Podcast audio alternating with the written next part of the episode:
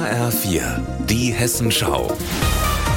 Unser Thema aus Südhessen und Rhein-Main. Mit Mare Tesar aus Gräfenhausen. Hier streiken seit nun drei Wochen georgische und usbekische Lkw-Fahrer, die seit Monaten nicht bezahlt wurden. Doch heute, nach langer Zeit, tut sich etwas an der Raststätte.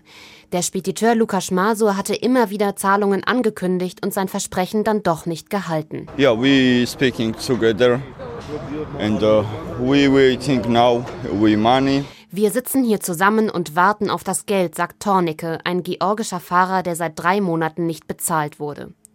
Doch nun haben ein paar Männer offenbar Zahlungen von der Spedition erhalten, sagt Anna Weirich vom Beratungsnetzwerk Faire Mobilität. Und jetzt war es eben so, dass sich dann Fahrer an uns gewendet haben und gesagt haben, schau mal, äh, ich habe was bekommen. Und genau, dann war die Frage, wie viel ist das? Das ist ja in Swati wie viel ist es dann in Euro und entspricht es dem, was ihr heute Morgen vereinbart hattet? Dass Lukas Masur nun in ein paar Fällen gezahlt hat, ändert die Lage in Gräfenhausen West. In einem der Lastwagen wird ein Verhandlungstisch aufgebaut.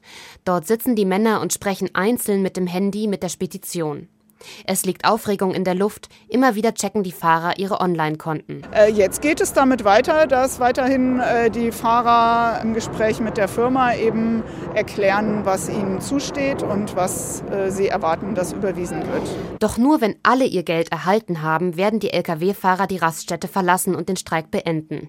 Nach drei Wochen hier in Gräfenhausen wünschen sich das alle, sagt Anna Weirich. Also ich meine, die Fahrer stehen jetzt hier teilweise schon seit drei Wochen. Das ist einfach richtig zäh. Die Fahrer haben alle kein Geld mehr. Die Familien warten dringend äh, darauf, dass Geld überwiesen wird. Diese Fahrer ernähren alle weitere drei bis 15 Leute, äh, die zu der Familie gehören, in Usbekistan, in Georgien. Das heißt, die gehen ähm, auf dem Zahnfleisch. Das ist für die wirklich hier ein harter Kampf.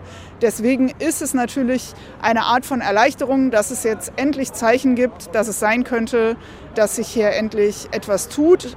Wie lange die Verhandlungen mit Lukas Masur hier an der Raststätte dauern und ob alle Lkw-Fahrer so viel Geld bekommen, wie ihnen zusteht, das ist im Moment nicht klar.